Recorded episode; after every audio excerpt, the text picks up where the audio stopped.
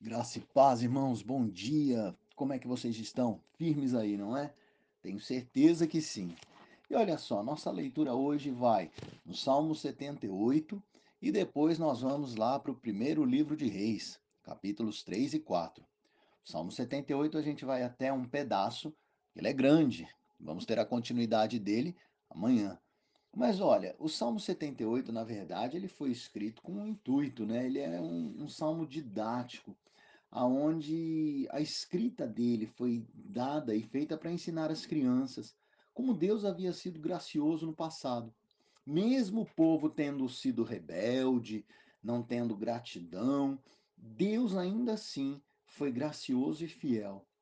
A ideia desse salmo, então, é que se as crianças entendessem corretamente a interpretação teológica de tudo que aconteceu na história dos seus antepassados, eles iriam então realmente entender a, a, a, o contexto de Deus, a grandeza de Deus, e eles iam se entregar para a adoração verdadeira neste Deus maravilhoso.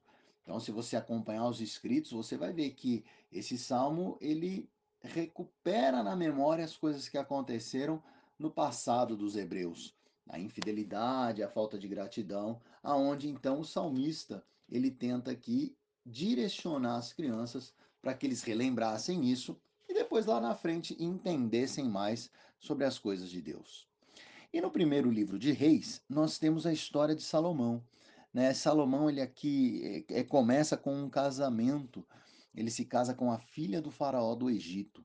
Tudo indica que esse faraó era de uma dinastia fraca.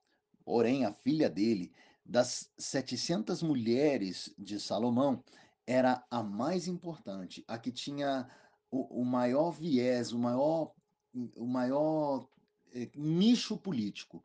Então, essa era a configuração dessa mulher que casou com ele, né? Dentro disso, segue a história de Salomão, aonde ele pede sabedoria para Deus. Ele destaca que ele é menino, que ele não conseguiria conduzir o povo adequadamente, e ele então pede essa sabedoria. Deus se agrada e fala: Olha, você pediu foi fantástico, você podia pedir várias coisas, mas você pediu sabedoria. Então eu vou te dar, além da sabedoria, tesouros, vou prolongar tua vida e tudo mais. E aí já começam a chegar os direcionamentos que Salomão, como rei e juiz, começa a dar, né? A questão das duas mulheres que disputam o, fi, o filho e, e, tudo mais. No capítulo 4, nós temos ali a divisão dos oficiais de Salomão, né? A identificação de quem é quem. Depois nós temos as pro, a prosperidade do reino de Salomão. Deus cumpriu tudo para com ele, né? E aí, no final, a gente tem ali a sabedoria de Salomão comprovada, a partir do versículo 29 do capítulo 4. Bom, dentro disso tudo, o que me traz a compreensão? Sabe, quando no Salmo Deus tenta recuperar na memória daquelas crianças tudo o que havia acontecido, das coisas erradas que os seus antepassados tinham feito, para ensiná-las que aquilo não era bom, eu tenho que Deus às vezes quer recuperar na minha vida e na minha memória as coisas erradas que eu faço. Muita coisa errada, muita coisa torta. E aí eu tenho que recuperar os meus passos. Eu tenho que acertar o meu prumo, a minha estatura e o meu andar conforme o direcionamento de Deus. Então, eu não posso ficar é, memorizando as coisas erradas que eu fiz com saudosismo, mas sim para que eu venha ter uma correção, para que eu venha ser exortado por Deus. E aí eu tenho as questões de Salomão. Salomão foi um homem diferenciado, né? Quando ele pede sabedoria para Deus, isso foi grande. Mas olha que interessante, no capítulo 3, versículo 3, tem uma deixa dos enganos ou dos desvios de Salomão, mesmo quando ele já pedia sabedoria. Olha só, diz assim: Salomão amava o Senhor andava nos preceitos de Davi, seu pai. Porém, sacrificava ainda nos altos e queimava incenso. É, esse tipo de procedimento, essa liturgia de queimar nos altos, né, de adorar nos altos, ela era condenada por Deus.